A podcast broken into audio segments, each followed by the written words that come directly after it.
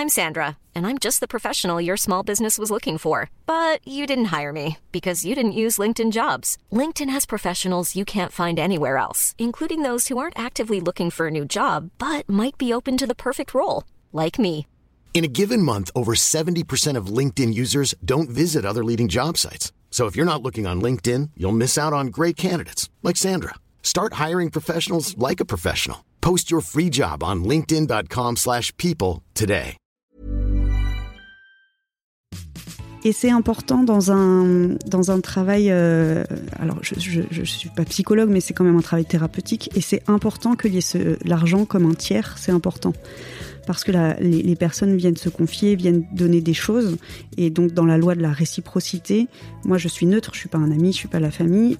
L'argent sert à, à mettre de l'équilibre dans la relation, en fait. Et ça, je- ça aussi, je l'ai compris et je l'ai réfléchi. euh, C'était pas un truc au début. Je disais, ah, mais non, mais j'aide les autres, c'est trop bien. Euh, euh, ça va, mon mec, il gagne assez, donc pourquoi est-ce que je vais demander de l'argent pour... euh, Bah si, en fait. Ça a un intérêt. Exécuté par qui. Fabrice Florent. Bonjour, bonsoir, bon après-midi à tous et bienvenue dans ce nouvel épisode d'Histoire d'argent. Chaque premier et troisième vendredi de chaque mois à partir de 6h du matin, on discute avec mes invités de leur rapport à l'argent. Comment le perçoivent-ils? Comment ils le gagnent? Comment ils le dépensent? Comment ils l'appréhendent? Tout simplement Je suis Fabrice Florent, dans la vie, je fais des podcasts d'interviews et de discussions et je crée des contenus. Si vous aimez ce podcast, allez écouter la bande-annonce pour en découvrir plus sur moi et mes autres podcasts. N'oubliez pas de vous abonner sur votre appli de podcast préféré, de mettre un cool commentaire et 5 étoiles au podcast sur Apple Podcasts par exemple, et de partager cet épisode autour de vous s'il vous a plu. C'est le meilleur moyen de m'aider si vous aimez mon travail. Marie, merci beaucoup de venir. Je t'ai- proposé, je t'ai demandé de venir euh, une heure plus tard et tu me disais en, en- en arrivant là, euh, j'ai hésité de ce fait-là. je t'ai donné une opportunité de, de revenir en arrière et finalement t'es là. Ouais, je suis là. Pourquoi, pourquoi t'as eu des, Je suis là. pourquoi t'as euh, hésité? Ah, j'ai hésité parce qu'en fait, je crois que j'étais dans mon élan quand je t'ai écrit. Et qu'ensuite, je me suis... J'ai réalisé... Ah ouais, tu, tu vas parler de toi. tu vas devoir choisir des mots. Les gens vont pas te voir. Il y avait un peu ce truc de... Ton langage, il va être vraiment que dans ta voix. Ton langage va être vraiment que dans ta... On entend plein de choses dans la voix, Ouais, en vrai. vrai. Sans doute. Ah non, expérimenté ça. Et en plus, t'as un épisode qui est sorti ce matin que j'ai écouté Mhm. et du coup, ça m'a. Je me suis dit, oula, je vais passer de l'autre côté. Il y a eu une, il y a eu une petite, euh, une petite pression, un petit truc de. euh, Est-ce que j'y vais? Mais je suis là. Donc. euh, Ça va mieux? Oui, ça va. Oui, oui, non. Puis en plus, là, on a eu un petit chit-chat. euh, donc c'est bon. Tout est bon. Pour, pour- pourquoi, Marie, tu m'as tu m'as proposé de venir, de venir parler dans l'histoire d'argent? Alors, il faut que tu mettes bien ton... Voilà. Devant. Voilà. Ok. Je t'ai envoyé un mail et je t'ai proposé ça euh, pour m'offrir un espace, euh, pour euh, un espace dans lequel je questionnerai mon rapport à l'argent. J'ai vu dans tes épisodes précédents que quand tu parles d'argent, en fait, tu parles de ton rapport au monde.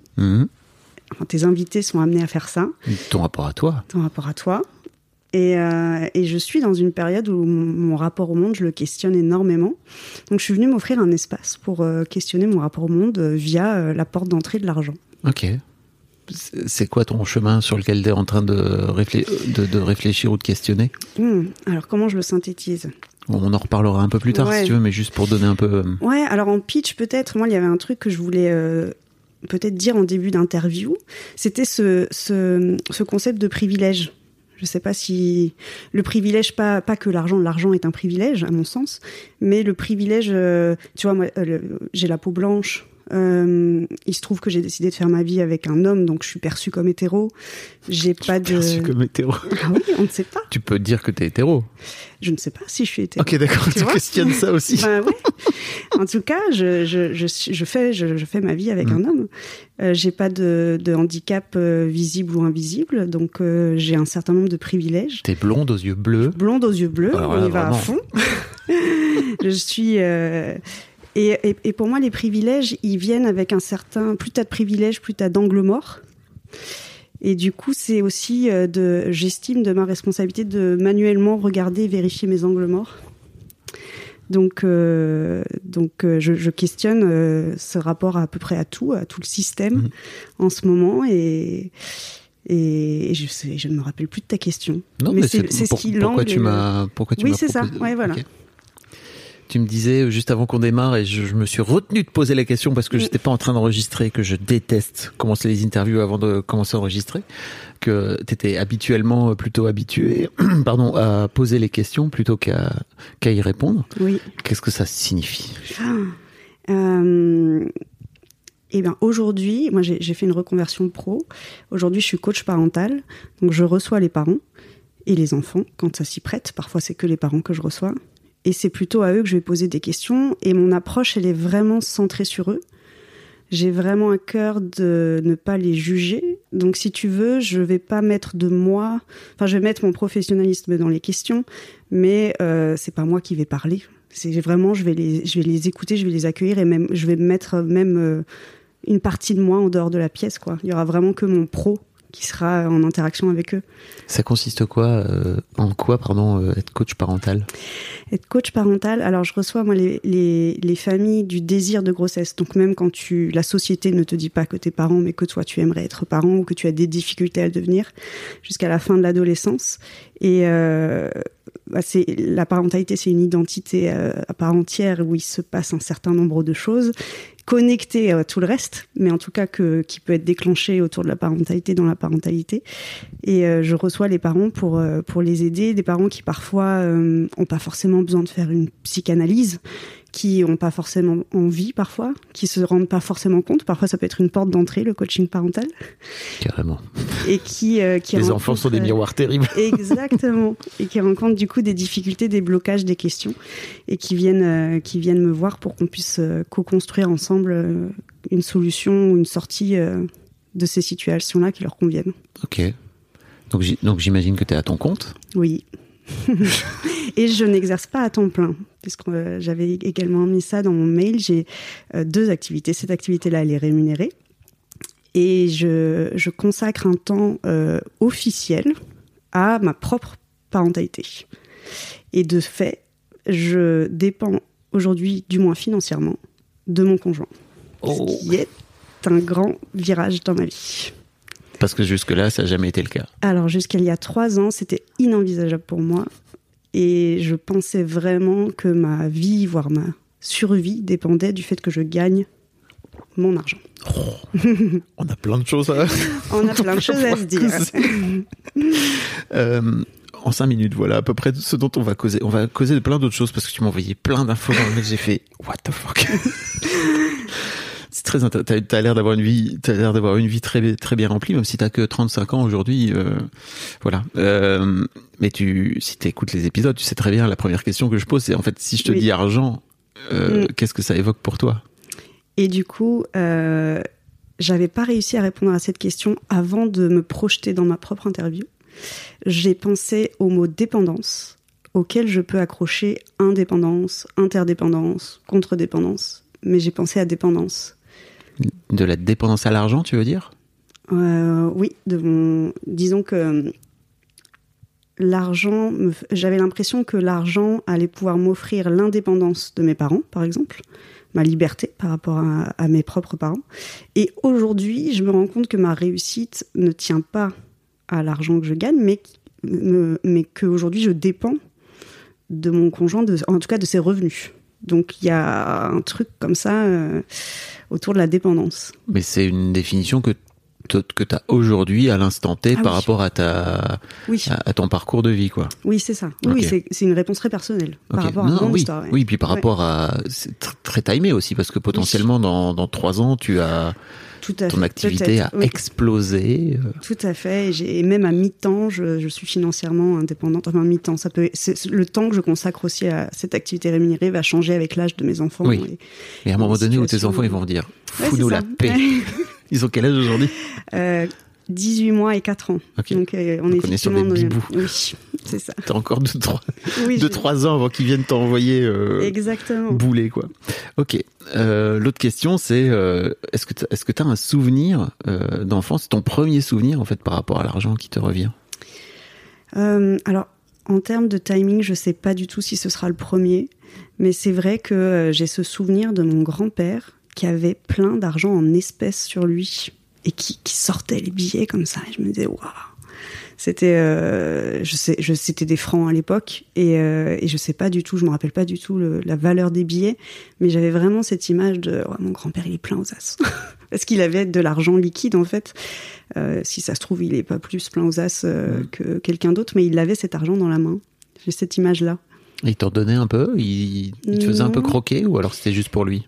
Alors, il me donnait pas les, les, les billets, mais euh, c'était quelqu'un de généreux euh, avec moi. Je sais que quand, euh, quand on était avec lui, on faisait plein de trucs qui coûtent de l'argent. Donc, il s'en servait, oui. Il s'en servait à, mon, à notre bénéfice. Il le gardait pas que pour lui, non, euh, non, non, non, c'est vrai. oui. pour, pour son propre plaisir ou je sais pas quoi, quoi. Oui, non, non. Et qu'est-ce que ça t'évoque en fait le fait que ce grand-père il avait plein d'argent en liquide sur lui? Moi, j'avais peur qu'il se le fasse tirer. Ok. J'avais, j'ai jamais de liquide moi, par exemple. C'est et en même temps, j'ai mis du temps à adopter le sans contact parce que j'avais peur qu'on me qu'on me tire mon, mon argent du coup sur ma carte, tu vois. Ah oui, euh, il y a des mecs dans le métro Oui, là qui ça. font ça avec des. Oui. Ok. Donc Ah, T'avais euh, peur de ça Oui, j'ai pas activé mon sans contact avant très longtemps parce que j'avais peur de ça. Me- donc oui, j'ai peur qu'on me vole mon argent. C'est, j'en avais pas forcément conscience, mais Et est-ce que- que t'as un souvenir où tu t'es fait voler de l'argent quand quand t'étais gamine ou même plus Non. tard? Non, non, j'ai pas de souvenir là. Mais j'ai en revanche ce- cette idée-là que l'argent, tu peux le, tu peux le perdre. Euh, c'est pas un acquis. Et c'est aussi pour ça que j'avais cette idée de gagner cet argent pour moi. C'est que euh, si tu dépends de quelqu'un d'autre que l'autre s'en va, euh, tu peux te retrouver euh, sans rien si t'as pas ton argent. Et euh, que tu peux être euh, riche à un moment, pas à un autre. Donc je pense que c'est- ça peut être ça le parallèle. Et t'as cette peur de te retrouver sans rien, comme tu dis? Je n'ai plus cette peur. Ok. Mais Ça a été une peur qui t'a. c'est une peur qui m'a été transmise et que j'ai rendue. Par qui? Euh, par ma maman. Ma maman m'avait dit, en plus, euh, il y, a, il y a ce côté, euh, tu es une femme, y a- c'est pas parce que tu auras des enfants, si tu as des enfants, c'est pas parce que tu as des enfants qu'il faut t'arrêter de travailler, qu'il faut faire confiance à ton conjoint aveuglément. Donc tu vois, je l'ai bien rendu parce que c'est exactement ce qui se passe aujourd'hui.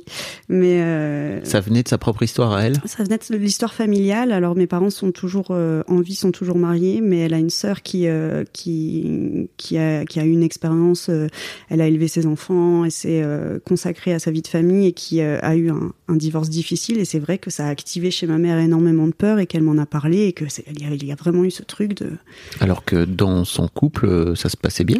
Dans son couple a priori.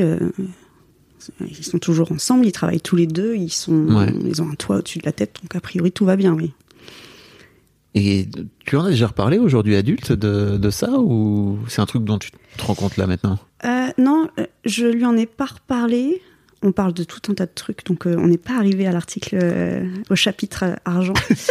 C'est souvent le dernier. Oui, oui, c'est pour ça. Alors qu'en fait, en vrai, ça devrait être le premier parce que Ça, oui. ça recoupe tellement de choses comme ça tu dis. regroupe plein de choses.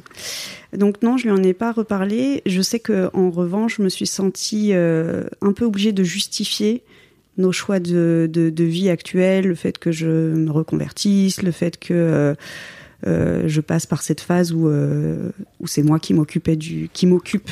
Alors, ça n'enlève rien au père de mes filles, hein, qui, qui, qui est très présent, mais on a fait un peu ce, j'ai ce titre de chef de projet, quoi, qui, qui, qui a été conscientisé et qui, qui a une valeur aussi, même si c'est pas rémunéré, c'est du temps. euh. Et donc, je, je sais que j'ai senti l'obligation un peu de me justifier auprès de ma mère. De, euh, je fais ce choix en conscience, donc viens pas me reparler euh, de tes peurs à toi. Et, qu- et qu'est-ce, comment elle a réagi sur le moment? Euh, je, elle je pense qu'elle ose- j'ai la croyance qu'elle ose pas trop me poser des questions. Que Ah, si elle en a, elle, elle les garde pour elle. Mais ça m'étonnerait qu'elle en ait pas. En tout cas, elle m'en- a pas posé directement. Ok. Mais tu penses qu'il y a un peu peut-être du non-dit euh, entre vous à ce sujet, quoi? Je pense qu'elle se pose, ouais, je pense qu'elle se pose des questions. euh, Tu crois qu'elle a peur pour toi? Alors, la chance, c'est qu'elle adore son, elle adore mon, mon mari, elle adore son, son beau-fils, et qu'elle a, je, je crois, j'ai encore une fois, c'est la croyance, hein, j'en ai pas parlé avec elle, qu'elle a confiance en lui. Donc ça doit changer euh, pas mal de choses. Et puis moi, je suis passée du salariat à ce projet de passer à mon compte aussi parce que j'ai fait un burn-out. Donc du coup, euh, je pense qu'elle a mesuré aussi que j'étais passée par une phase difficile, que là je passe par une phase de reconstruction et que du coup euh, ça a peut-être contextualisé ses peurs et, euh, et peut-être que ça les a aussi euh, qu'elle a aussi fait la part des choses entre mon histoire à moi et, ce- et Ouais. l'histoire qu'elle se raconte. Tu lui as parlé de ton burn-out Tu as partagé euh, Elle le sait, oui oui oui. Oui. Oui oui. oui. ouais, Je veux dire, c'est pas un truc que tu as vécu dans ton coin et que. Non. Ok, ok. Non non. Ok. Ah, Ils habitent, mes parents habitent Lyon, donc si tu veux, ils l'ont pas vécu, euh, ils l'ont pas vécu en direct. Euh, ils n'ont pas compris à quel point c'était euh, difficile pour moi à ce moment-là, mais ils ont été très présents après. Donc ils le savent, oui. Ok, ok. On va en reparler. et ton père, là-dedans? Euh, par rapport à, à moi, Bah, à l'argent, ah oui, Oui, p- enfin, c'est quoi sa vie euh. D'où. Mm. il est, euh, il travaille dans l'immobilier de, de, de bureau. Il a fait des études de droit et puis il a, il a fait différents. euh, C'était un peu un slasher. Il a fait. Enfin, il les faisait pas en même temps. Il les faisait pas en même temps, mais il a fait plusieurs. euh, pour sa génération, il fait partie des gens qui ont changé de métier. Il a pas fait euh, carrière euh, dans une seule boîte. Euh, et et c'est vrai que lui, euh, il a participé aussi à l'idée que euh, l'argent n'était pas un acquis, que euh, il fallait vraiment mettre de côté au cas où, tu sais, ce fameux au cas où, et que euh, et que ça, ça vient, ça part. Il faut, faut, faut construire dans la durée. Donc, je, moi, j'ai perçu un certain stress par rapport au rapport à l'argent, que c'était pas complètement détendu. Ok. T'as la sensation que ça t'a aussi construit, toi, Que, oui, dans ton rapport actuel, quoi? Oui. Ok. Ils, ils ont bien gagné leur vie, euh, tes parents? Ils gagnent bien leur vie. Ils gagnent bien leur vie toujours? Alors, je juge parce que ça veut dire Tu quoi? sais pas? Alors, je sais euh, à peu près combien ils gagnent. Euh, je sais aussi quel patrimoine ils ont, donc ça donne aussi euh, un, un niveau de vie, ça donne des, Vous en- des indications. Vous en parlez? Un... On en parle, Ok. Euh, pas forcément de, de chiffres, mais C'est jamais de chiffres. Oui, c'est ça. mais, mais des grandeurs, des ordres de grandeur, j'en ai. Euh, je sais, et c'était pas des discussions, c'est c'est des trucs un peu pris à la volée, tu vois. C'est pas euh, quelque chose qui est. Il n'y a pas eu un conseil de famille? Non, non, non. T'as des frères et sœurs? J'ai un frère euh, qui est plus jeune que moi Ok. et qui, euh, tu pourrais presque l'avoir. Il est intermittent du spectacle, donc Ah, le, yes. rapport à l'argent c'est c'est un sujet. Mais, mais donc c'est vrai que c'est c'est un sujet dont on, dont on parle. En plus, j'ai des, j'ai des grands-parents qui ont fait des, des donations de leur vivant. Donc euh, il y a eu des histoires de euh, bah, tes grands-parents te transmettent, euh, qui sont passées plus par mes parents. Mais, mais t'avais avais des sommes? Enfin, t'avais une Oui. idée des. Là, pour le coup, t'avais une Ah, idée de la alors somme des sommes totales, non, je sais combien moi j'ai touché parce que j'ai eu une donation. Euh, mais je sais pas, euh, je sais pas si c'était réparti équitablement entre mon frère et moi, oui, parce que ça Ouais. pour le coup on en parle, mais avec euh, le Avec reste, les autres, avec les, les- cousins, les tantes, les oncles, je, je ne sais pas. C'est dingue, hein, quand même. Oui, Parce que si tu regardes objectivement, c'est pas, c'est pas si grave, quoi, tu vois. non, Mais c'est juste, on met jamais de chiffres. Mm. Tu vois, de la même façon, tu sais qu'il y a un patrimoine immobilier, mais tu sais pas quelle est la valeur, par exemple. Et alors, bah, je, je, je complète parce que j'aimerais pas leur enlever un truc qu'ils me transmettent, c'est que j'ai une mémoire des chiffres qui est absolument euh, catastrophique. Et que par exemple, si tu me demandes combien gagne mon mec là aujourd'hui, je ne, je l'ai su, mais je, je peux lui demander euh, trois fois par an, mais au fait, euh, tu, tu, tu gagnes combien? J'ai l'ordre de grandeur, mais j'ai une mémoire euh, sur ça qui est catastrophique. Je, je, Moi-même, je pense que je ne m'attarde pas sur les, sur les chiffres. En ce qui concerne l'argent ou tous les chiffres? Non, tous les chiffres, les anniversaires et tout, c'est c'est pareil. Non, mais je allais Oui, dire, peut-être que c'était juste concernant l'argent. Ouais. Je fais un blocage, mais sinon tout le non, reste. non, je crois que c'est les chiffres, les maths. euh, non, non, c'est c'est Ok. c'est plutôt, plutôt général. Ok. Comment t'as Hiring for your small business? If you're not looking for professionals on LinkedIn, you're looking in the wrong place. That's like looking for your car keys in a fish tank. LinkedIn helps you hire professionals you can't find anywhere else, even those who aren't actively searching for a new job but might be open to the perfect role. In a given month, over 70% of LinkedIn users don't even visit other leading job sites. So start looking in the right place. With LinkedIn, you can hire professionals like a professional. Post your free job on linkedin.com/people slash people today. Life is full of awesome what ifs, and some not so much, like unexpected medical costs. That's why United Healthcare provides Health Protector Guard fixed indemnity insurance plans to supplement your primary plan and help manage out of pocket costs. Learn more at uh1.com. Euh, comment tu as la sensation d'avoir euh, grandi toi au sein de cette famille euh, et, et d'aller vers quelles études? C'était quoi un petit peu ta ta projection, tu vois, de te dire ok bah moi par rapport à tout ça, j'ai envie d'avoir un métier où je gagne de l'argent ou alors forcément c'est pas forcément mon moteur, etc. J'ai le sentiment de ne pas avoir choisi. J'ai le sentiment d'avoir. euh, Enfin, je vais te donner une phrase toute simple qui va illustrer ce que je dis. Quand euh, autour du bac, je sais plus quand est-ce que tu fais tes choix sur euh, l'après-bac. Je pense que c'est en terminale. J'ai évoqué, évoqué, hein, c'est-à-dire que c'était pas très mûr chez moi, mais évoqué l'idée de faire une, une classe préparatoire littéraire. Mon père m'a répondu Est-ce que tu prends l'option chômage avec Parce que pour lui, c'était pas envisageable. C'était selon lui, selon son, son système de représentation, c'était pas ce qu'il souhaitait pour sa fille. C'était pas rassurant. C'était pas, j'en sais rien. Cette punchline est dingue quoi. Exactement. Donc j'ai même pas pu en fait aller explorer euh, vraiment ce que je voulais faire et ce pourquoi j'étais faite. J'ai pris un truc qui allait pas. euh, Finalement, j'ai fait mes choix d'études par rapport à mon amour pour les voyages. Donc j'ai pris, euh, j'ai fait le choix de, de de préparer une école de commerce mais avec un IUT. Je voulais pas faire de prépa, notamment parce que je voulais faire des petits boulots à côté et qu'en prépa on me disait il faut que tu travailles, il faut que tu travailles. Donc j'ai choisi l'IUT et les concours parallèles. Les petits boulots pour le travail ou pour l'argent pardon ou pour euh, l'expérience professionnelle? Alors l'IUT c'était pour l'argent. Ouais. Et ensuite, euh, en école de commerce, j'ai choisi la- la- l'alternance pour pouvoir euh, euh, bah, pour pouvoir être indépendante financièrement, ne pas tout demander de mes parents. Ils m'ont aidé à payer l'école, mais pendant mon alternance, je pouvais payer mon loyer, je pouvais payer remplir le frigo, etc. On va en reparler, mais juste avant ça, j'aimerais que tu m'expliques c'est quoi le truc que tu voulais faire ou pour lequel tu étais destiné pour aller en prépa littéraire? Alors j'étais dans l'exploration, je ne sais pas si j'avais une idée particulière. C'est juste, c'est ce que tu as dit, hein, tu vois, je répète tes Ouais, mots. hein. ouais, j'étais dans l'exploration de et si je faisais une prépa littéraire, on m'a directement répondu ça. Donc si tu veux, j'ai même pas pu mener ma réflexion à, à terme.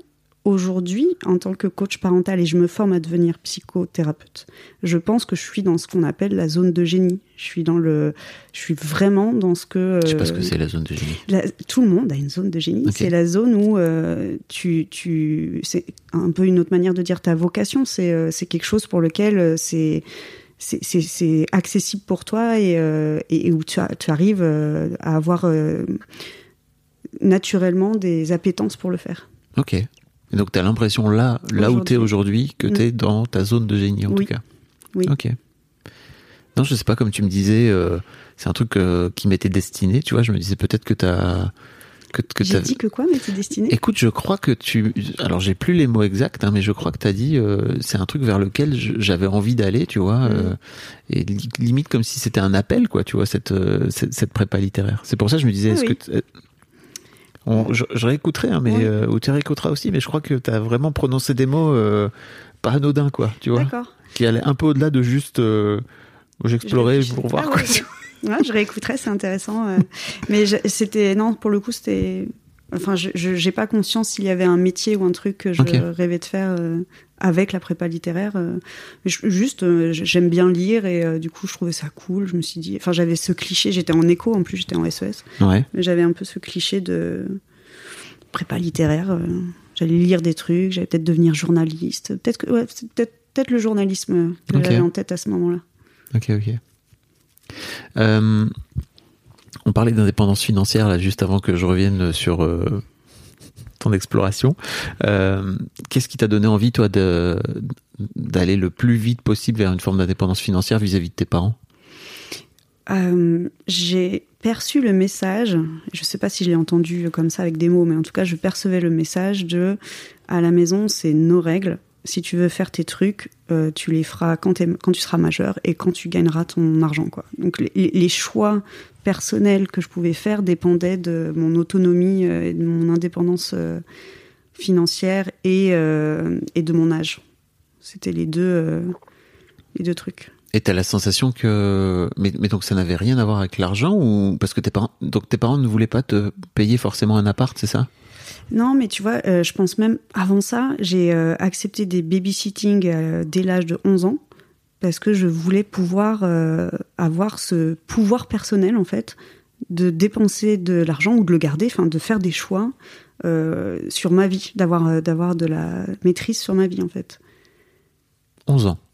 11 ans. C'était ouais, babysitting dans le même immeuble, il y avait un cadre, mais. euh, et, et en plus, j'étais je, je, j'étais très mal à l'aise avec les enfants, donc je le faisais vraiment pour l'argent. Dit la coach parentale. Oui, bon, écoute, hein, On n'est pas. on se pige. Franchement, je te blâme pas, quoi. Oui, mais t'en as un qui. Qui, ont, qui, qui aiment les enfants, qui aimaient déjà les enfants à 11 Oui, ans, t'as des- c'était pas mon cas. T'as des mamans ou des parents qui, ou des pères d'ailleurs qui, Oui. qui sont euh, gaga depuis, depuis plus Mm. jeune âge, quoi. Euh, ok. Et, et, t'as la sensation, mais en fait, t'as pas vraiment répondu à ma question. Est-ce que tes, tes parents de ce fait-là te disaient, en fait, on veut pas te payer ton indépendance? Non, ils, ils le voulaient, mais du coup, j'ai l'impression que ça leur donnait le droit de dire ce qu'ils pensaient de ce que je faisais et de, et de, de juger qui j'étais et ce que je faisais. Indépendance totale, donc. Oui.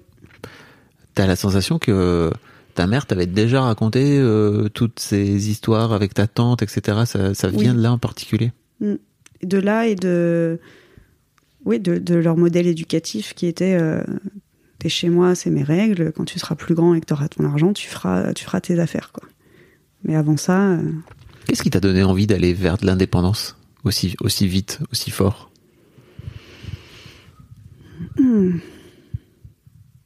Ouais, je pense, ouais, cette, cette envie d'éloignement. Même, tu vois, j'ai fait plein de voyages, donc j'avais vraiment envie de, de, de m'éloigner physiquement et, euh, et, et mentalement. J'avais envie de. Je pense j'avais envie de me découvrir, de découvrir qui j'étais en, en dehors de, de cette cellule familiale et en dehors de cette culture familiale. euh. Ok. Mm. T'as fait.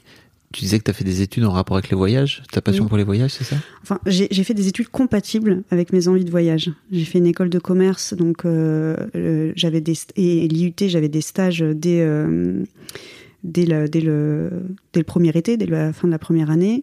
Euh, euh, c'était la période Erasmus, donc j'ai fait ma deuxième année d'IUT en fait en Angleterre. Euh, mes stages, j'ai ah oui d'ailleurs mon père dans ce, ce- truc de tu feras quand tu auras ton argent et tu feras tes choix. Mon premier stage d'IUT, je l'ai fait à New York. J'étais pas majeure là-bas et j'ai euh, payé mon billet, j'ai trouvé mon stage, j'ai tout fait euh, toute seule. Et il ne m'a pas cru jusqu'à ce qu'il m'emmène à l'aéroport et qu'il me dise oh putain, ma fille de, de 19 ans euh, part trois mois aux US dans un pays que je connais pas. et Ils te croyaient pas? Ah, je pense qu'il se disait euh, j'ai le temps, tu vois, s'il le fait, si elle, elle le fera peut-être dans son cursus, mais tu vois, elle va pas le faire euh, alors qu'elle a bac plus 1. Il était. Et tu lui as pas expliqué que t'étais en train de. Enfin, tu vois que t'avais réservé ton billet et tout Oui, je crois qu'il l'a pas réalisé. Si, si, je lui disais, tu vois, mais je pense qu'il l'a pas réalisé. Et il m'a vraiment dit le jour où t'as pris cet avion, euh, ça m'a fait, euh, ça m'a fait bizarre, quoi. Je me suis dit, putain, euh, elle l'a fait, quoi. C'est la petite qui quittait le nid, quoi. ah ouais, un petit peu, ouais. Ok. Euh, et donc, tu, tu décides de travailler dans, dans le tourisme, c'est ça? Euh, alors je choisis oui et non, c'est-à-dire que voilà suite de choix, suite de voyage, j'arrive. euh, mon premier boulot, effectivement, je voulais, qu'il soit à l'étranger et, euh, et j'avais déjà fait mon alternance dans le groupe Accor, donc dans le dans le tourisme. Et donc première expérience pro, je retourne à New York, pas en stage cette fois, et je bosse au, Sofitel de New York. J'ai une expérience incroyable pro là-bas. Euh, puisque euh, aux États-Unis, en termes de mentalité, on n'est pas aussi fixé sur le nombre d'expériences, d'années d'expérience, sur le diplôme, et on me, dit juste, euh, c'est un ami d'amis qui me dit qu'il y avait un job de, manager dans cet hôtel-là, manager VIP, donc qui consiste à accueillir les clients dits VIP et à synchroniser toutes les équipes pour que le séjour du guest VIP se passe bien. Et j'ai l'entretien, euh, bon, ça passe en termes de relations clients, euh, je colle euh, au profil qu'ils cherchent et, euh, et ils, ils cherchent pas plus loin en fait. Ils disent bon bah tu go, tu commences lundi et puis et puis si ça marche tant mieux, si ça marche pas tant pis. Mais donc on me donne un job que je n'aurais jamais eu en France. Ok. Tu, tu, donc, tu vis dans Manhattan? Oui. C'est ton, premier job? Oui, oui, oui. Ah oui, c'est- c'était dingue. T'es payé combien à l'époque? Je suis payé 3000 dollars. Ok. C'est pas beaucoup pour vivre dans Manhattan. Alors c'est 3000 dollars déclarés et j'ai des tips. Ok. Je, c'est pas effectivement, hein, c'est, c'est, moi ça me semblait énorme en arrivant parce que par rapport à un, un salaire français. C'est vrai que les loyers à Manhattan sont très chers. J'étais en coloc, on était en multicoloc, hein, on était. euh, mais euh, à l'époque, T'avais euh, quel âge? ah, j'avais 23 ans, 24 Ouais, ans. Donc euh, moi, ça me, Oui. Ça m'allait. C'est le bon plan. Oui, c'est clair. Ok. Comme dans les séries, quoi. Exactement. Ma vie était une série. Et t'as des tips Oui, en cash, donc. ouais, Comme ton grand-père. comme mon grand-père. C'est un truc de ouf. Ça boucle, ça boucle. Et je, et du coup, je, je, je, je dépense cet argent en priorité par rapport à celui qui est sur mon compte pour ne pas qu'on me le, qui disparaisse Ah, qu'on le le vole. vole. oui, c'est ça. Bien sûr. Ouais, oui. Ok. Et c'est une grosse partie, j'imagine, de tes revenus, parce qu'il y a une- vraiment une vraie culture du tips. Enfin, pour les Oui. gens qui savent pas, euh, Oui. aux États-Unis, il y a une vraie culture du, du pourboire, quoi. Oui, alors je suis pas. euh, euh, déjà, j'ai des clients français qui sont pas toujours, euh, qui sont pas toujours dans, dans la culture euh, du tips. Oui, on les, on les voit, les serveurs, quand ils voient que t'es Oui. français, ils, te, ils insistent pour dire, Mm. en fait, frère, il faut que tu me mettes autant, ça. parce que sinon, on n'a pas la culture, justement, de- du pourboire, quoi. Et, euh, et en plus de ça, euh, euh, c'est très variable comme revenu. Et c'est pas comme dans un restaurant où effectivement, comme tu le disais, dans l'addition, il y a vraiment un truc euh, culturel avec une ligne. Donc je- c'était très variable. Mais, euh, mais je pense que j'avais entre 500 et 1000 dollars de tips par mois. Donc ça, ça rajoute quand même euh, un Ça- quart, jusqu'à un quart de- du salaire total. C'est énorme. C'est pas mal. Et j'avais quand même pas mal d'avantages en, en nature, vu que euh, on était un hôtel plutôt luxe, il y avait un concierge, donc euh, je sais pas, un invité, euh, un, un invité, un, un client qui prend pas ses tickets pour Broadway, euh, bon bah qui les veut. Bon, T'avais quand même pas mal de, de choses autour, et puis même les autres hôtels, quand ils savent que tu travailles dans un hôtel, bon tu vas boire un verre à l'hôtel d'à côté, t'es pas t'es pas soumis au même tarif, t'as pas mal de trucs qui font que mon niveau de vie était carrément sympa. Tu le dis avec un grand sourire. C'est Ah oui, c'est un très très bon souvenir. New York me manque encore beaucoup. Encore aujourd'hui? Ah oui, oui, oui. Ok. Oui, oui, c'est clair. Et j'y suis retournée après. Dans d'autres euh, dans d'autres expériences pro, j'y suis retournée. Tu côtoies des VIP Mm. J'imagine des gens très riches, Oui. Ou très. euh, qui ont du pouvoir. très prestigieux. Oui. Mm. Dont. euh, Bah, c'est le moment de me raconter. ouais, tu, le me de te raconter. tu me l'as teasé dans, le- dans mail, j'étais là, Oui. que se passe-t-il Oui, en fait, bah, moi, j'ai- commencé à bosser en 2010. Et en fait, ce qui m'a fait quitter New York, clairement, c'est l'affaire DSK. euh, que j'ai reçue au Sofitel et euh, qui m'a fait vivre euh, une montée de stress euh, énorme, puisque euh, je l'ai accueilli euh, le jour de son arrivée, le vendredi. C'était un week-end où je bossais, parce que du coup, mes horaires, c'était un peu n'importe quoi pour le coup. Et, euh, et je, travaillais aussi le jour où il est reparti et le dimanche, le jour où les journalistes ont envahi l'hôtel après, après qu'il se soit fait arrêter. Et pendant des mois, comme j'étais témoin du coup dans cette affaire, je n'avais le droit de communiquer dessus à personne. Je ne pouvais pas en parler, ni à ma famille, euh, ni. euh, ils, étaient allés. euh, les enquêteurs qui m'avaient interrogé, ils étaient allés jusqu'à tracer ce qui était les messages que j'avais un BlackBerry à l'époque, les messages que j'avais envoyés euh, à mon mec qui, qui, qui était déjà euh, Ton mec. dans ma vie, voilà, qui était déjà mon mec. Et du coup, euh, du coup, il m'avait vraiment fait peur en disant, bah là, tant que l'affaire n'est pas clos, tu peux pas en parler.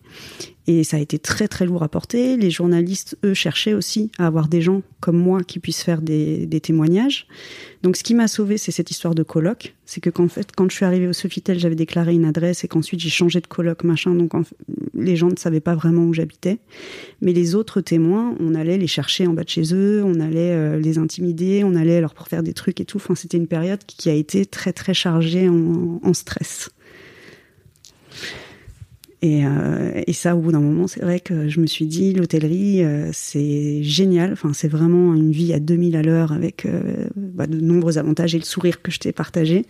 Mais t'es pas dans la vraie vie, quoi.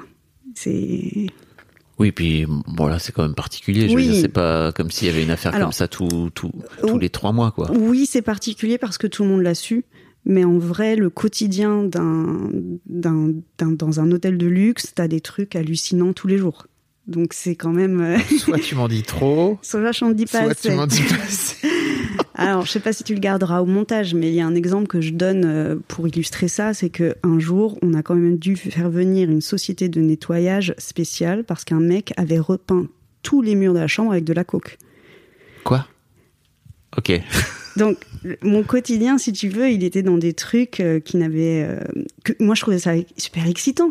Mais, euh, mais c'est, c'est, c'est, c'est une vision du monde qui est très particulière. Ouais, ouais. Euh, donc tu restes, tu restes vivre combien de temps là-bas? Euh, presque deux ans, deux ans et demi. Ok, Ouais, c'est ça, je rentre de, début 2012, ok, sans travail. ok. Et euh, là, je pense, euh, on m'a mis dans la tête qu'en école de commerce, t'as ton diplôme, tout le monde cherche des gens comme toi. Euh, en plus, bah, j'avais quand même managé une équipe au Sofitel, j'avais, j'avais quand même appris énormément de choses.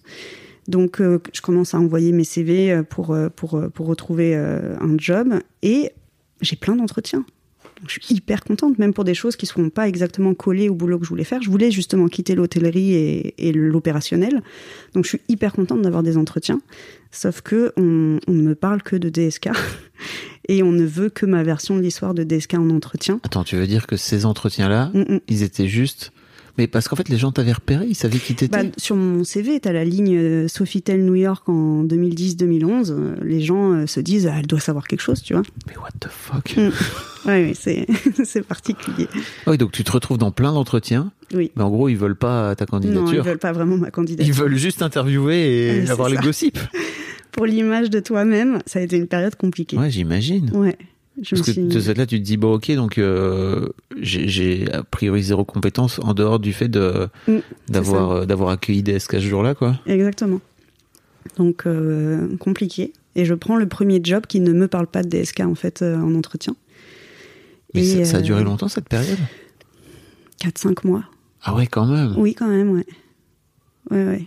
Ok, donc pour, je, je, je le rappelle parce que peut-être qu'il y a des jeunes en- qui nous écoutent, Oui. tu sais, qui n'ont pas suivi l'histoire, mais ça, ref, ouais. donc en 2010, effectivement, DSK se retrouve euh, euh, accusé euh, de de- de- d'agression sexuelle euh, sur une une, Mm. Une femme de de, chambre. une femme de chambre, c'est ça? Et ça, parce que à l'époque, il était euh, vraiment perçu comme euh, le potentiel candidat de la gauche et a priori le gars qui allait gagner, quoi, parce qu'il était plutôt no- très très haut dans les sondages, etc. Euh, donc bien sûr, ça a fait dégring... Il se fait arrêter, tu Mm. l'as dit tout à l'heure, euh, aux États-Unis. Ça fait dégringoler bien sûr son, son- sa, sa candidature. Enfin, c'est tout un ramdam. Et euh, mais ça a été un truc qui a été un séisme euh, politique euh, énorme. Et, euh, Et c'était. euh, Moi, ça a changé mon rapport aux, aux nouvelles que je pouvais euh, recevoir. Donc, je te disais, je pouvais pas parler de l'affaire. Et du coup, mais les gens me questionnaient quand même. Ma mère, mais attends, j'ai lu que, j'ai lu que. J'adore ça. J'ai lu que. Sauf qu'en fait, quand tu lis vraiment, les phrases sont conditionnelles. Ou alors, on cite une source qui aurait dit machin. Et en fait, ça collait pas du tout, moi, à ma version de l'histoire, par exemple. Mm. Donc, euh, ouais, c'est.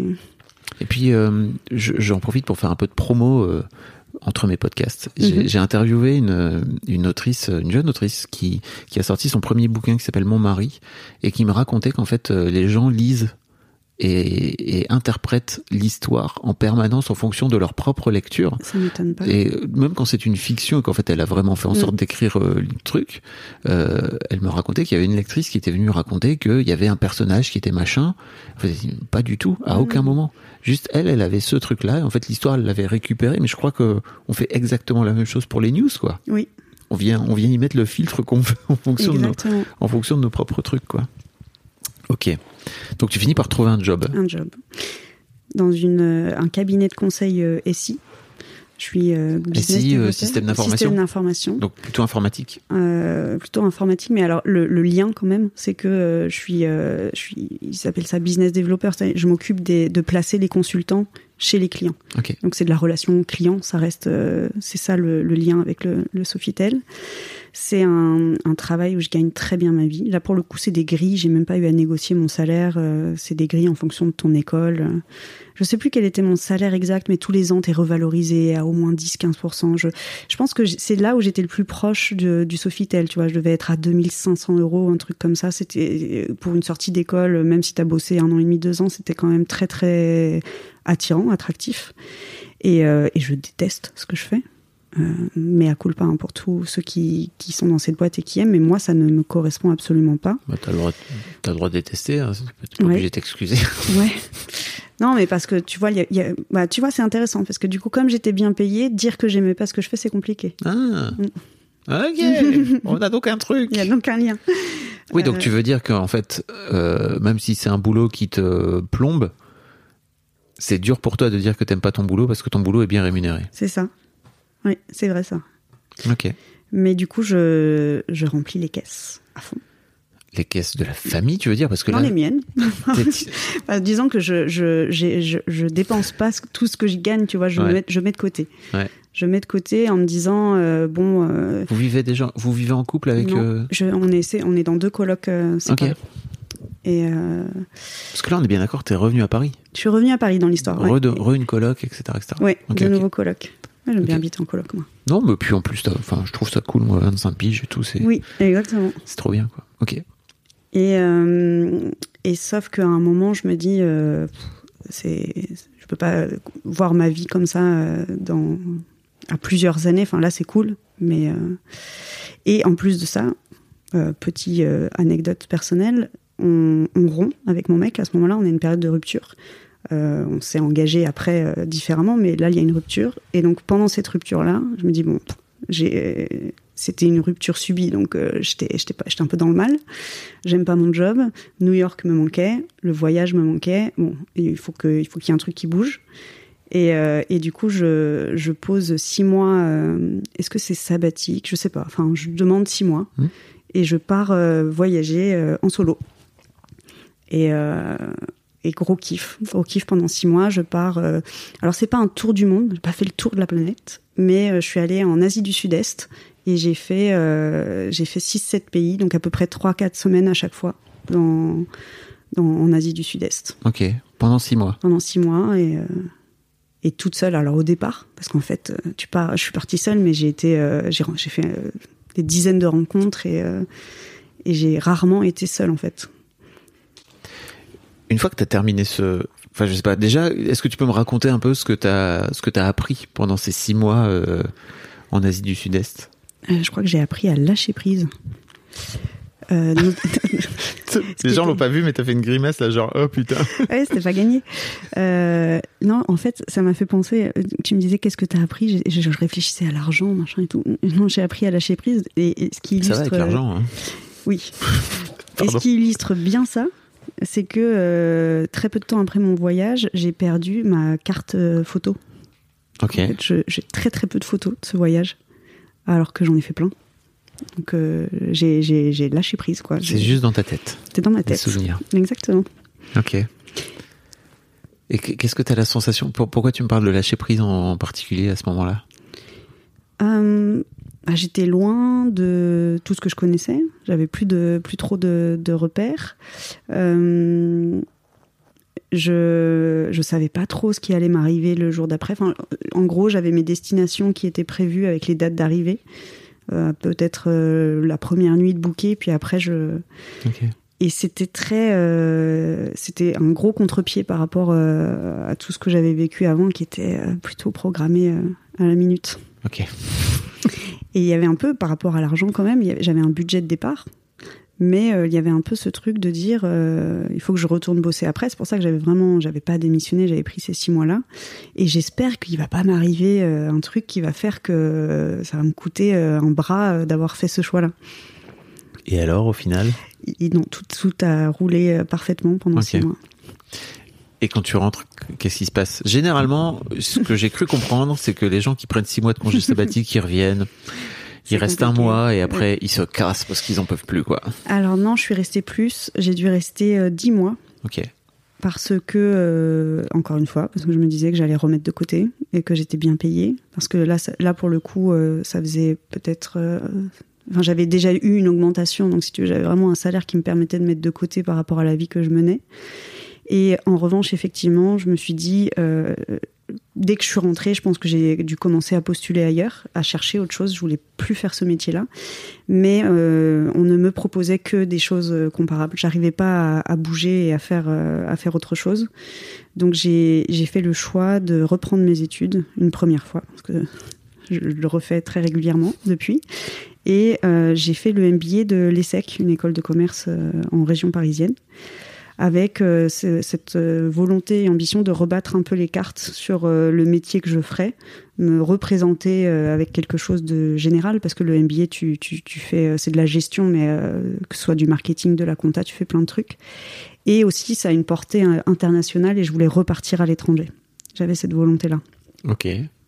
J'imagine que tu te payes ce MBA avec les, avec les, les économies que tu as pu faire, c'est ça? Euh, oui, c'est Ça des- coûte cher, non? C'est- C'est- c'est- Oui, c'est cher. Euh, ben, C'est-à-dire qu'entre le manque à gagner, euh, tu n'as plus de salaire et, Oui. et, les, et les frais de, de scolarité, c'est une année à, 25-30 000 euros. Et alors, pour le coup, j'emménage avec mon mec. Et Vous êtes réconciliés on s'est Parce que réconciliés. l'amour gagne toujours à la fin. Exactement. Pas toujours, mais. Dans cette histoire, elle a, elle a, elle a gagné. L'amour, c'est une fille, c'est un homme Il a gagné Elle a gagné Oh, c'est toi On qui sait pas. Voilà. Tu le gères comme tu veux. a gagné. Et, euh, et, et du coup, je, je- on s'installe ensemble. Euh, il a, il se trouve que, que lui, il a fait l'achat d'un appartement, donc je suis chez lui et je ne lui paye pas de loyer. Donc en fait, ça permet aussi, euh, c'est une première étape où il soutient finalement euh. Euh, quelque chose chez moi. J'allais dire moi. la petite Marie là euh, qui veut à tout prix avoir sa, son indépendance, euh, Oui, elle là, est déjà un peu mise à mal Elle est un peu mise à mal déjà. Ouais. Et comment tu vis justement ce ça, ça, se- ça se passe naturellement pour toi ou? Hum, oui et non. Disons que comme c'est son appartement et que euh, lui est très gêné que je paye un loyer, on, on- ça, ça m'arrange un peu. Enfin, ça m'arrange. Je, prends en charge d'autres euh, d'autres dépenses en me disant de toute façon il allait habiter cet appart. Donc si tu veux, je suis pas en train de profiter d'un truc. euh, on n'a pas pris un appart plus grand pour être tous les deux. C'est son investissement, c'est son appart. euh. donc j'arrive à être confortable dans le fait d'habiter sans payer le loyer avec lui. Et, j'ai cette perspective de me dire, avec enfin, cette croyance qui, qui s'est avérée fausse, qu'après le MBA, de toute façon, peut-être je gagnerai plein de fric, tu vois. Et que du coup, on rétablira un équilibre euh, un peu plus tard.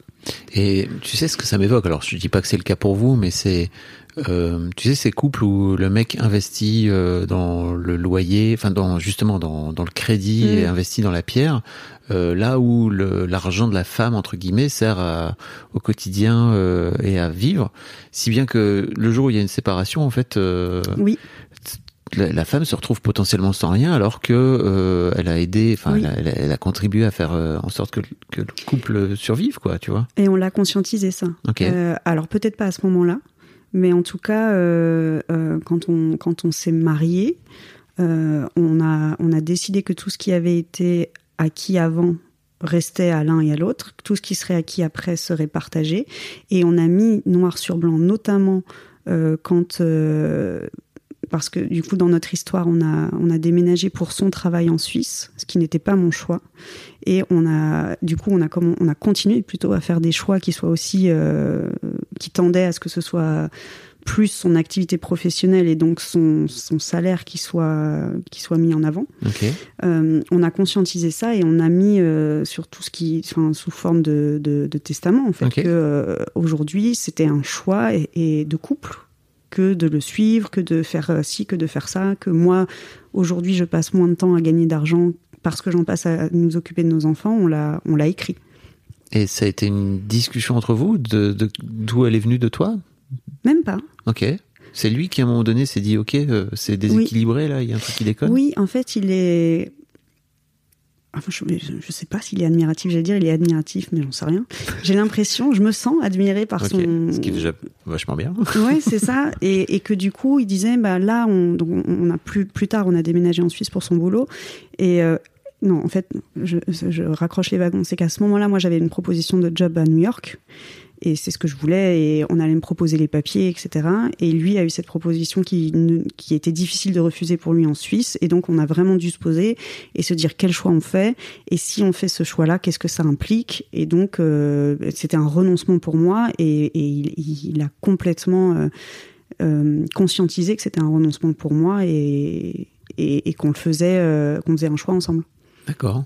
Il a pas dit je me casse, tu me suis ou tu me suis pas. Enfin, Oui oui, j'imagine. Mm. Non non enfin j'espère en tout cas Non. pour toi que c'était une discussion de couple euh, une décision prise à deux quoi. Ça Oui. peut ça peut arriver quoi. Même si tu fais toi un compromis à ce moment-là euh, que l'autre ait au moins conscience que Oui. que tu es en train de faire une- un compromis aussi quoi. Mm. Ok donc vous avez mis euh, noir sur blanc. Oui. Euh, Enfin, vous avez, vous, vous êtes marié en communauté de biens ou pas de ce Alors ça y est, ça y est, c'est la, la- ma phobie administrative qui va me rattraper. Ah merde, ok. Je sais pas comment ça s'appelle, mais c'est ce truc où ce qui a été acquis avant mariage et euh, enfin l'appartement Ouais. qu'il a acheté avant de qu'on se marie, c'est Ouais. à lui et j'ai j'ai pas de Ouais. préemption Après, ce qui- euh, tout ce qui se passera dans le mariage est partagé. D'accord. Donc, Oui, euh, bah, je, donc crois, que- ça. je crois que c'est ça, hein, c'est la communauté de biens. Euh, puis tu peux décider au sein d'une communauté de biens euh, comment ça se comment ça comment se ça se répartit Ouais, ok. Je crois. Euh, ok. Donc post MBA donc? Post MBA, l'argent coule à flot? pas du tout. Pas du tout. Bah alors déjà, ça, ça vient aussi s'entremêler avec notre histoire de couple. C'est que moi, je voulais retourner à l'étranger, pas lui. Euh, et que là, par contre, je lui dis, ben, si je fais mes choix par rapport à, à nous, il faut que nous soit définis. Il faut que nous, euh, on puisse discuter au-delà de- du week-end prochain et qu'on on soit d'accord que nos choix de vie se font euh, ensemble. Et lui tenait à se marier. Donc, euh, du coup, c'est cette année-là, après mon MBA, qu'on décide de, de, faire notre, euh, enfin, de nous engager, faire notre vie ensemble. Je, je l'espère encore, mais on verra. Et on s'engage euh, après mon MBA, euh, on s'engage à, à faire notre vie ensemble. Ok. Et donc, je choisis de rester en France. Ok. Donc, je rate euh, un certain nombre d'opportunités. Je ne sais pas si l'argent aurait coulé à flot, mais en tout cas, c'était un MBA qui était vraiment porté vers l'international. Et je rejoins, alors c'est assez drôle cette histoire, une start-up de conciergerie. Donc, on fait le lien avec l'hôtellerie, qui était. euh, qui est, elle a été rachetée par le groupe Accor, je sais même pas ce que je peux dire, pas dire, mais en tout cas qui était, à mon sens, un peu une coquille vide. Euh, donc, je, je- avant ma- la fin de ma période d'essai, je dis que je continuerai pas. Ok. Et euh, Tu, je- faisais quoi là-bas euh, T'étais je dans le commerce m'occupais encore une fois des, des clients. Donc les clients, c'était des entreprises qui proposaient de la conciergerie à leurs clients. Donc, par exemple, Lexus qui proposait de la conciergerie à, à ses gros clients. euh. D'accord. Et, euh, et là, du coup, je fais un virage. Je rejoins, euh, au-delà du projet, je rejoins surtout deux fondateurs d'une start-up qui s'appelait Filigo, qui a fait faillite depuis, mais qui s'appelait Filigo et qui euh, faisait des, des emojis pour les messageries en ligne. Ok. Donc un clavier et un clavier de conversation euh, de messagerie instantanée. Jusqu'au jour où Apple a décidé, où Apple ou Google ont dit, oh, finalement, on va l'intégrer dans notre truc. D'un c'est ça, enfin, Ah bah zut. Euh, oui, c'est vrai que pour le coup, il y avait trois acteurs. Bah, il y avait Filigo qui essayait de, de, de en Europe. Il y avait euh, euh, un Américain et un Japonais. Et en fait, en termes de levée de fonds et en termes de économique, on n'avait pas du tout les mêmes moyens et on n'a pas, on n'a pas survécu. Je dis encore on. J'ai, j'ai Ah, c'est, une belle expérience. Je, non, je viens de me rendre compte que je dis Ouais. mais euh, T'as bossé là-bas combien de temps? J'ai bossé là-bas jusqu'à euh, euh, deux ans et demi. J'ai dû bosser là-bas deux ans, presque trois ans. Ouais. J'étais enceinte quand ça, quand l'entreprise a, a fait faillite. D'accord. Donc là, du coup, c'est, j'étais vraiment enceinte de sept mois et demi, huit mois. Donc pour retrouver du boulot, c'est pas idéal. De ce là, t'as, bah, mis au monde. euh, Voilà, j'ai eu mon, mon premier enfant et je tenais absolument sur ce fil rouge de gagner mon argent.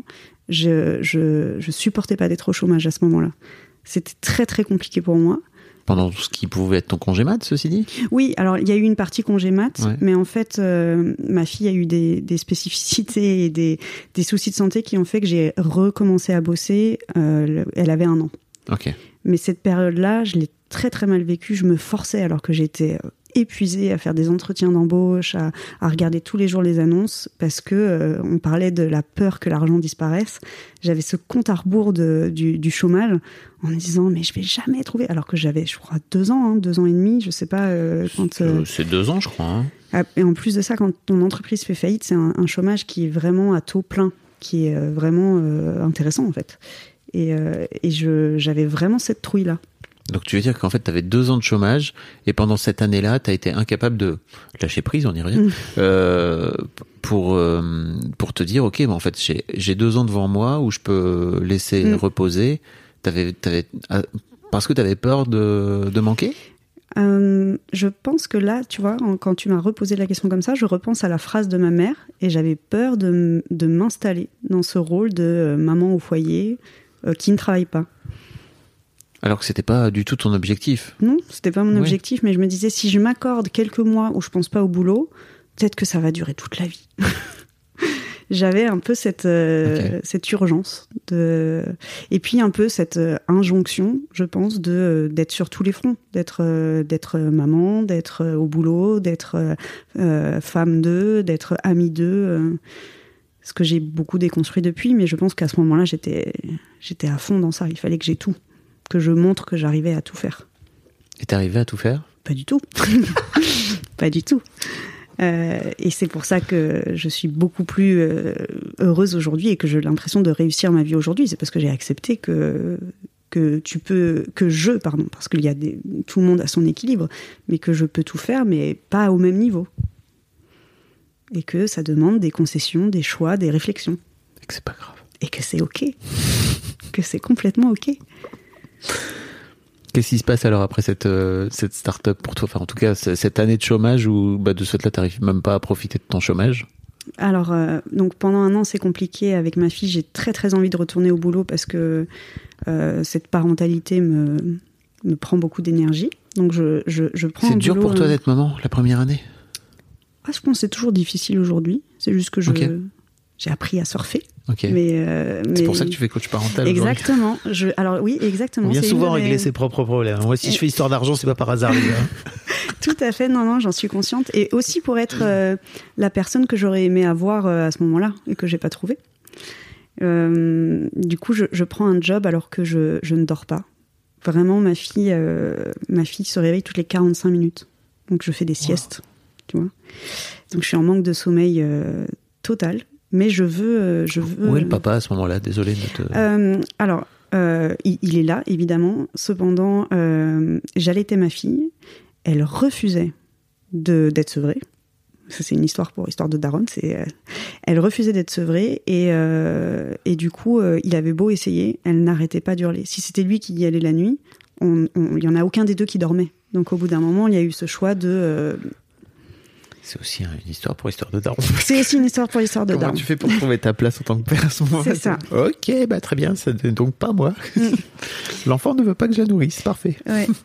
Ouais, et encore, non, je pense que c'était. Euh, je parle d'allaitement, mais en fait, c'était. Elle se nourrissait pas. Elle était. Euh, c'était du contact, c'était de la sécurité, c'était. Euh, mais bon, après, on a découvert en partie pourquoi. On est, on est sur un, euh, il y a eu du physiologique, là on fait des bilans autour de l'autisme, il y a plein de choses qui mettent en, lumière aujourd'hui euh, ce qui a pu se passer cette première année, enfin ce qui se passe toujours.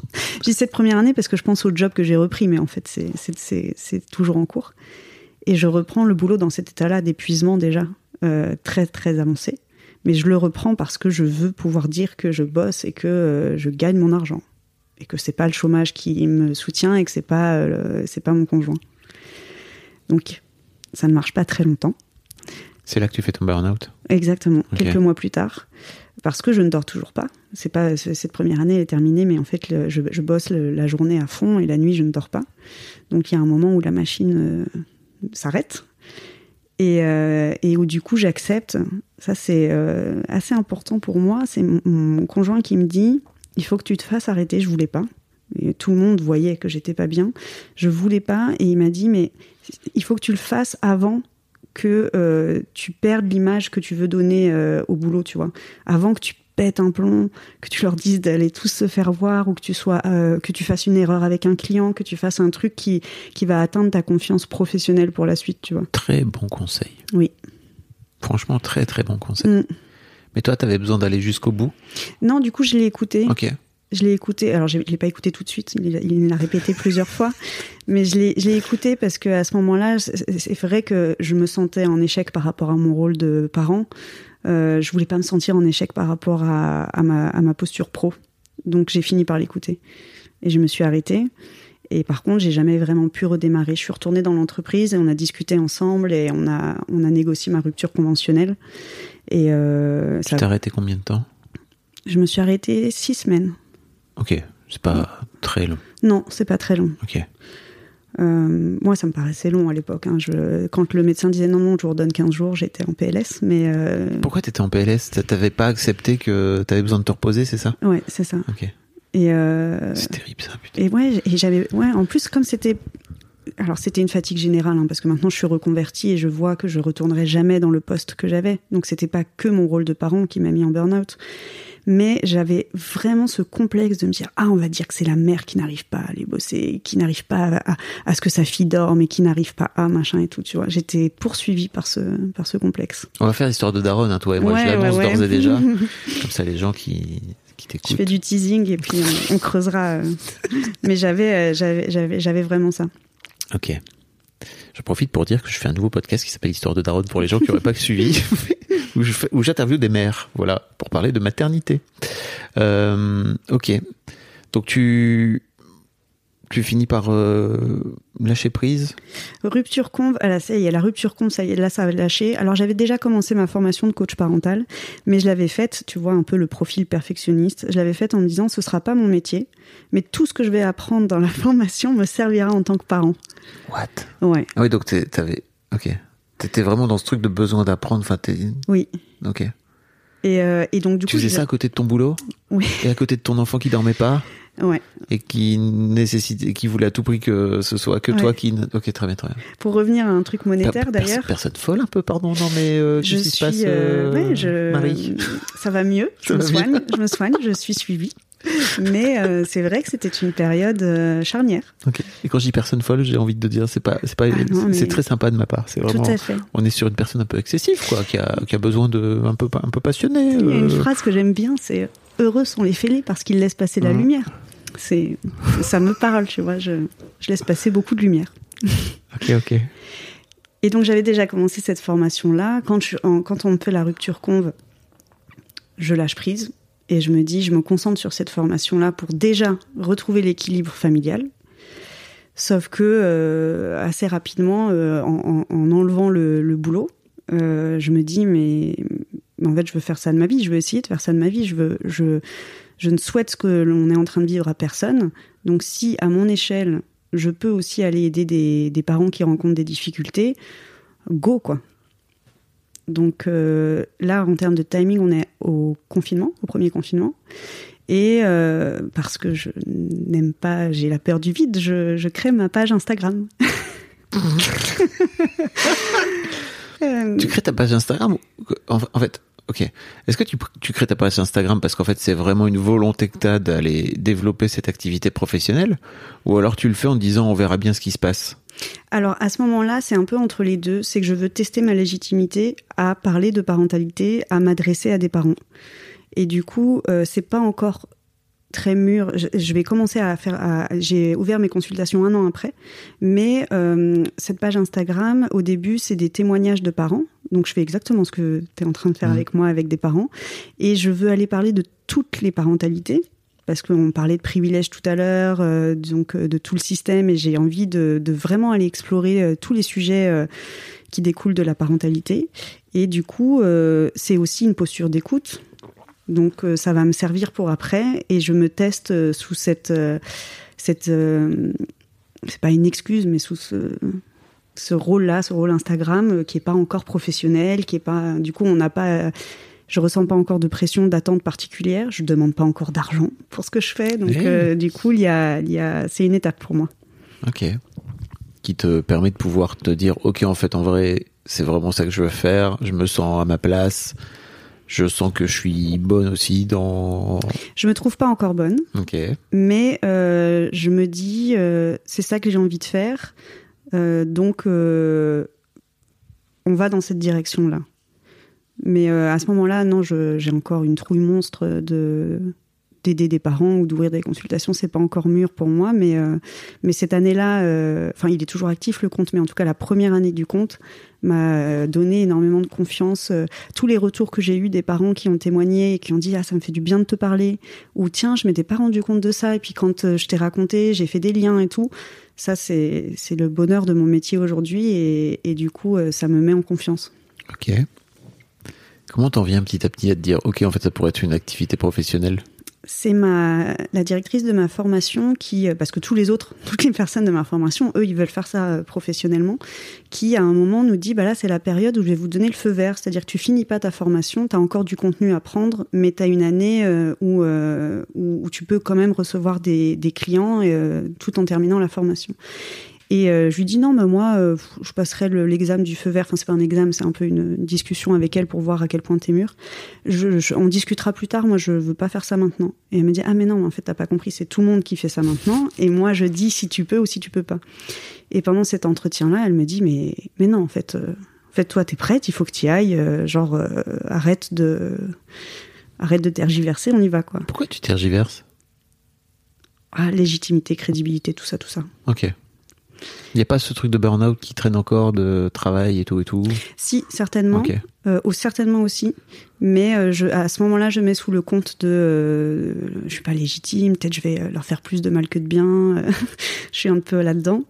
Et, et aussi se demander, mais si j'y vais à fond, est-ce que je vais gagner ma vie avec ça? Ok. On revient, est-ce que je vais gagner mon argent? Est-ce que Et c'est là aussi où il y a des discussions avec mon mec de dire, mais justement, parce que tu as fait un burn-out, est-ce que tu as envie de te mettre à fond dans un truc juste pour gagner ton argent Ou est-ce que tu peux pas aller à fond dans ce qui te fait du bien? Parce que pour le coup, toutes mes formations me faisaient du bien, tous mes modules de formation me faisaient du bien, toutes les discussions avec les parents me faisaient du bien. Donc ça, ramenait de l'énergie, ça ramenait euh, quelque chose. Et, et du coup, quand elle m'a dit non, mais toi, t'es prête, tu peux y aller, déjà aussi de l'entendre de quelqu'un euh, qui était, euh, qui qui représentait euh, une crédibilité par rapport à ça, L'autorité. Euh, je me suis dit allez, euh, allez, j'y vais. Et, et, et après, après mon deuxième client, j'étais lancée et je, voilà, c'est bon, c'était, je savais que j'étais dans ma zone de génie. Ok. Comment t'en viens à... Alors, j'ai deux questions. Co- comment tu vis le fait que ton, que ton mec, euh, j'imagine avec euh, beaucoup d'amour et de et, et d'attention envers toi, euh, t'incite à aller vers un job qui va peut-être pas te rémunérer ou moins te rémunérer, etc. C'est un truc dont tu prends conscience aussi ou t'as as des Oui. peurs qui ressurgissent par rapport à ça? Oui, on a beaucoup parlé de, de notre définition du couple, de la confiance, de, du long terme, de sécurité. Tous ces sujets-là, on en a parlé. Moi, j'ai eu besoin d'une soirée où je disais, mais si demain tu pars avec quelqu'un, je deviens quoi? Si quelqu'un, tu as un accident, demain, tu as un accident, tu meurs, je deviens quoi? J'ai eu besoin de, faire tous les scénarios un peu catastrophes. Et j'ai eu besoin euh, de vérifier que le fait que lui se mette à, à- à rapporter de l'argent, ce soit pas une position plus-moins, et que euh, on, soit vraiment sur, euh, sur euh, un travail d'équipe. Parce que comme c'est l'homme et que je suis la femme, tu as aussi toutes ces représentations qui font que j'ai hésité à faire ce choix-là de, de, de, peur de me mettre dans le rôle de la femme qui bosse pas ou qui bosse moins ou qui voilà comme tu le disais l'homme qui dépense et qui investit et la femme qui Oui. Je vous invite à aller écouter l'épisode qui n'est pas encore enregistré, mais pas encore diffusé, mais qui le sera une fois que tu seras diffusé, euh, avec euh, Cédric et Noëlla, euh, où on parle de- d'argent au sein de leur couple. oui je- C'est vraiment un truc que j'ai envie de développer aussi petit à petit. Là, c'est le premier qu'on va enregistrer ensemble, ça va être passionnant. Euh, mais c'est vraiment un vrai, vrai sujet, euh, je trouve.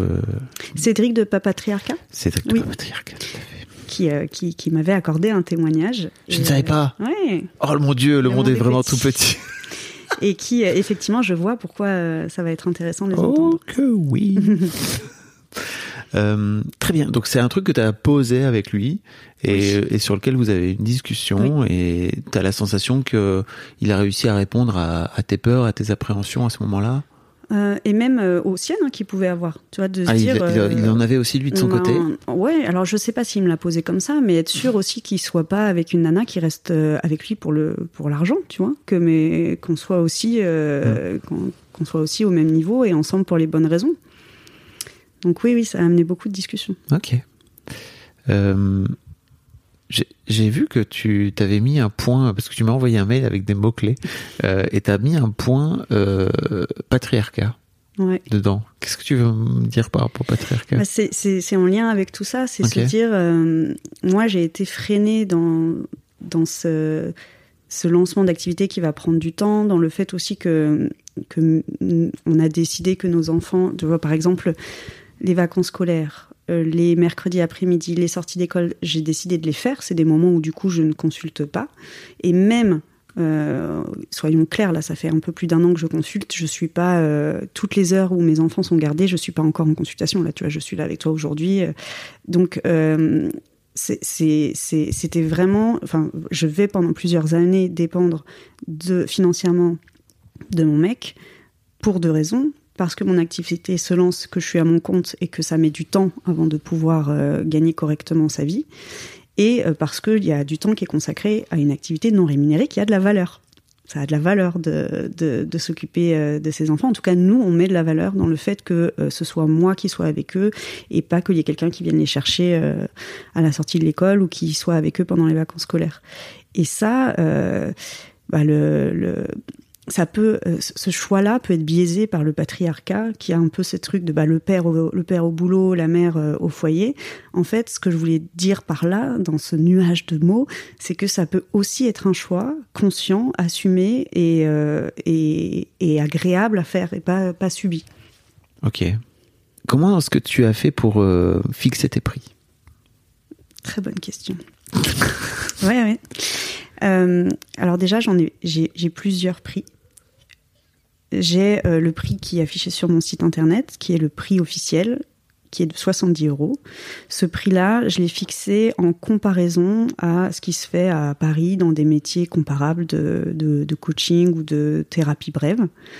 Euh, et c'est le prix plutôt euh, bas à Paris. C'est pas un prix exorbitant. Cependant, quand je, je alors c'est pas un prix, je propose pas moins à mes clients, mais si en séance je me rends compte que les personnes ne vont plus consulter pour une raison de prix et que c'est en cohérence avec leurs euh, euh, leurs moyens financiers, je peux me permettre de leur dire, euh, si eux ils me disent non mais ça coince là, on pourra pas se revoir la prochaine fois, je peux me permettre de leur dire que dans certains cas j'applique un tarif de 60 euros. Je vais pas le proposer si la personne me le demande pas ou ne m'amène pas sur le sujet parce que ce serait un peu on parlait de position plus-moins, ce serait un peu euh, condescendant, ou ça pourrait être pris comme tel, mais euh, j'ai cette, euh, j'ai cette marge-là, et c'est vraiment un benchmark aujourd'hui.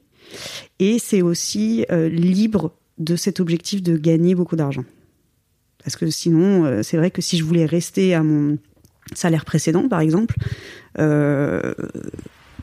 Ouais, il faudrait, il faudrait peut-être. Euh, enfin, voilà, j'ai réfléchi à ce que je voulais tu pourrais, mettre. Tu, tu, pourrais augmenter tes prix et peut-être pas le doubler, tu vois, mais mais te dire ok, bah d'un coup d'un seul, je mets pas 70 mais 100 et mm. de ce fait-là, bah t'as as effectivement par juste effet mécanique, euh, oui.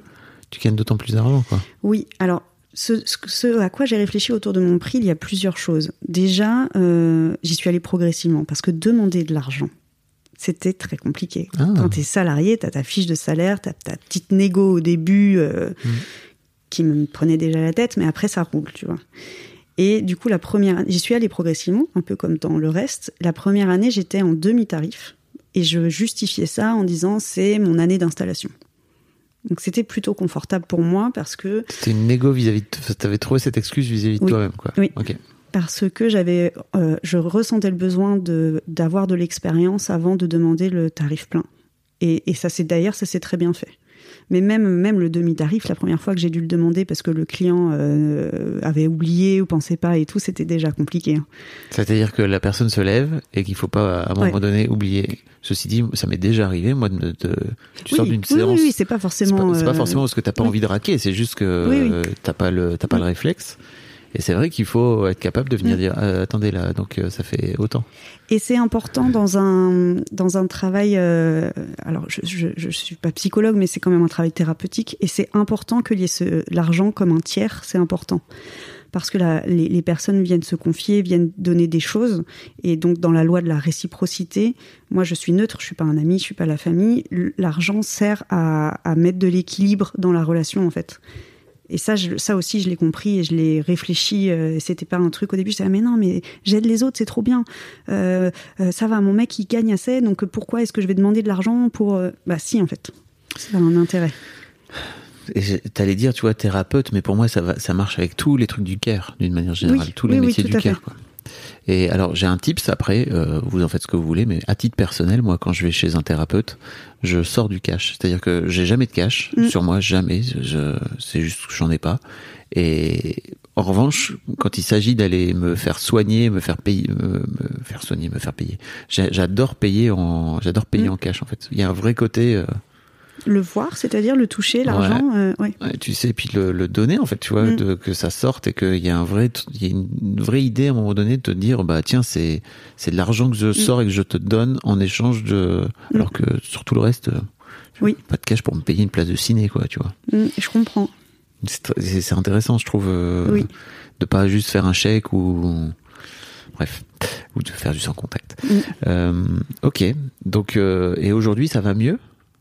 Mon rapport à l'argent, à demander de l'argent et Oui. oui, oui, oui, oui, ça va mieux parce que euh, intérieurement, euh, j'ai touché à la valeur que j'apportais aux gens. Je reconnais cette valeur.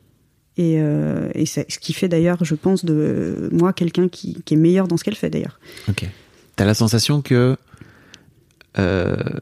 comment dire, vu les, que t'as vu, comme tu vois les résultats que t'es en train d'apporter, ça vaut l'argent que avant tu, tu, tu n'imaginais peut-être pas quoi. Oui, je pense que c'est ça. Enfin, en disons que c'est. Oui, ça- ce, que je, ce que je fais a de la valeur. Je mesure la valeur dans les changements qu'il y a dans les familles, même dans ce qu'ils me disent. Et donc, du coup, euh, bah, ce, ce tiers euh, de l'argent pour, euh, pour la posture professionnelle, voilà, c'est mon métier. Je suis professionnelle maintenant. Donc, il y a. euh, il y a ça, ça- c'est- le lien à l'argent s'établit euh, assez naturellement.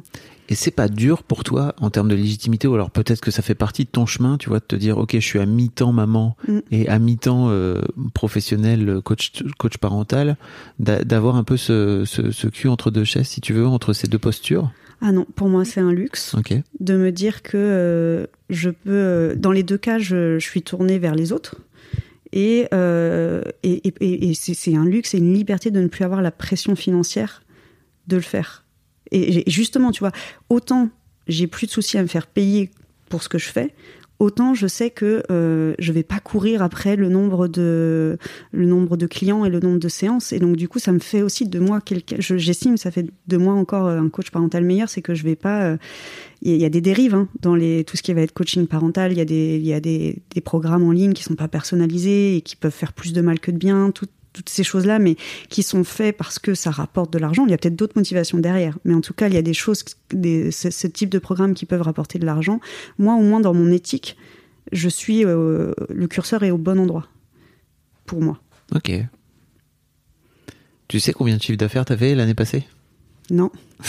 en fait, je suis en train de, de, de, de, de- enfin, il y a ma structure. euh, j'ai choisi une SASU. Ouais.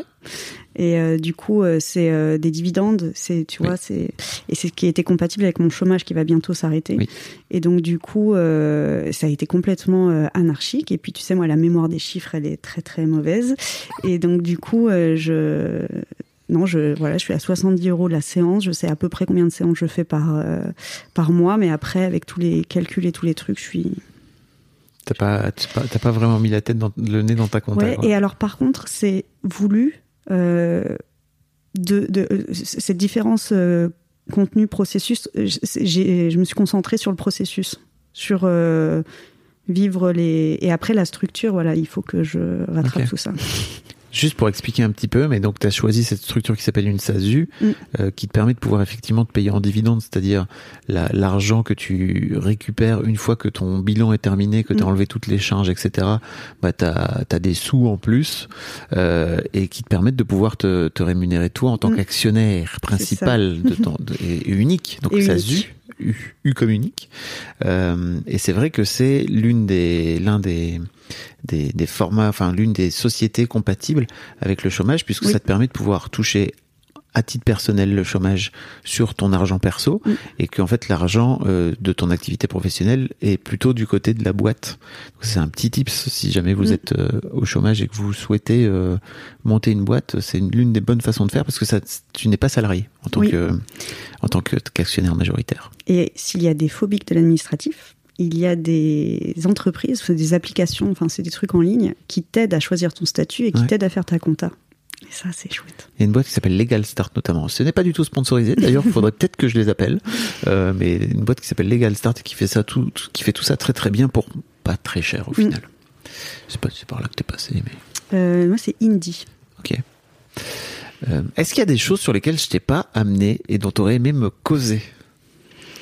Écoute, je crois qu'on a parlé quand même de pas mal de choses. Et j'ai aimé que tu m'amènes sur le patriarcat, c'est ça que j'aurais peut-être un peu oublié, du fait que ce soit aujourd'hui vraiment un, un choix qu'on peut faire, même si ça renforce un peu ce cliché rôle Mhm. homme-femme, que c'est un choix qu'on puisse faire et que ça peut être ok en fait. Je trouve que c'est cool parce que pour moi, il y a un vrai truc. Il faut pas retomber dans l'injonction Mm. Inverse. C'est-à-dire de venir dire, ok, donc en fait, euh, comme euh, c'est désormais on est en 2022, il faut que toutes les femmes soient indépendantes. Non, mais en vrai, on le fait en conscience. Mm. Et c'est cool si c'est fait en conscience de part et d'autre et qu'on en discute. Là où je crois que pour mes parents, c'était juste comme ça et c'est pas autrement. C'est ça, exactement. Et pour moi, tous tous les trucs qui sont comme ça et c'est pas autrement, ça c'est de la merde. Mm.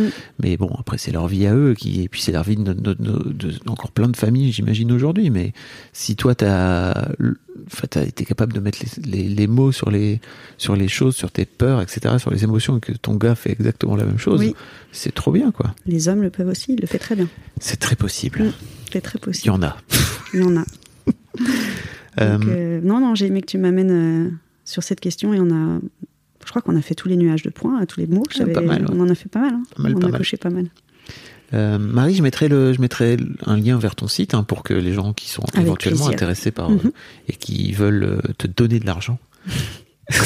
C'est pas ce qu'ils vont me donner en, en première intention, mais, euh, mais euh, tout le monde est bienvenu. Ils vont te donner de l'argent. Oui. Euh, je mettrai les liens donc dans les notes dans les, de cet épisode. Merci beaucoup. C'était très Merci, chouette. Fabrice. Merci beaucoup.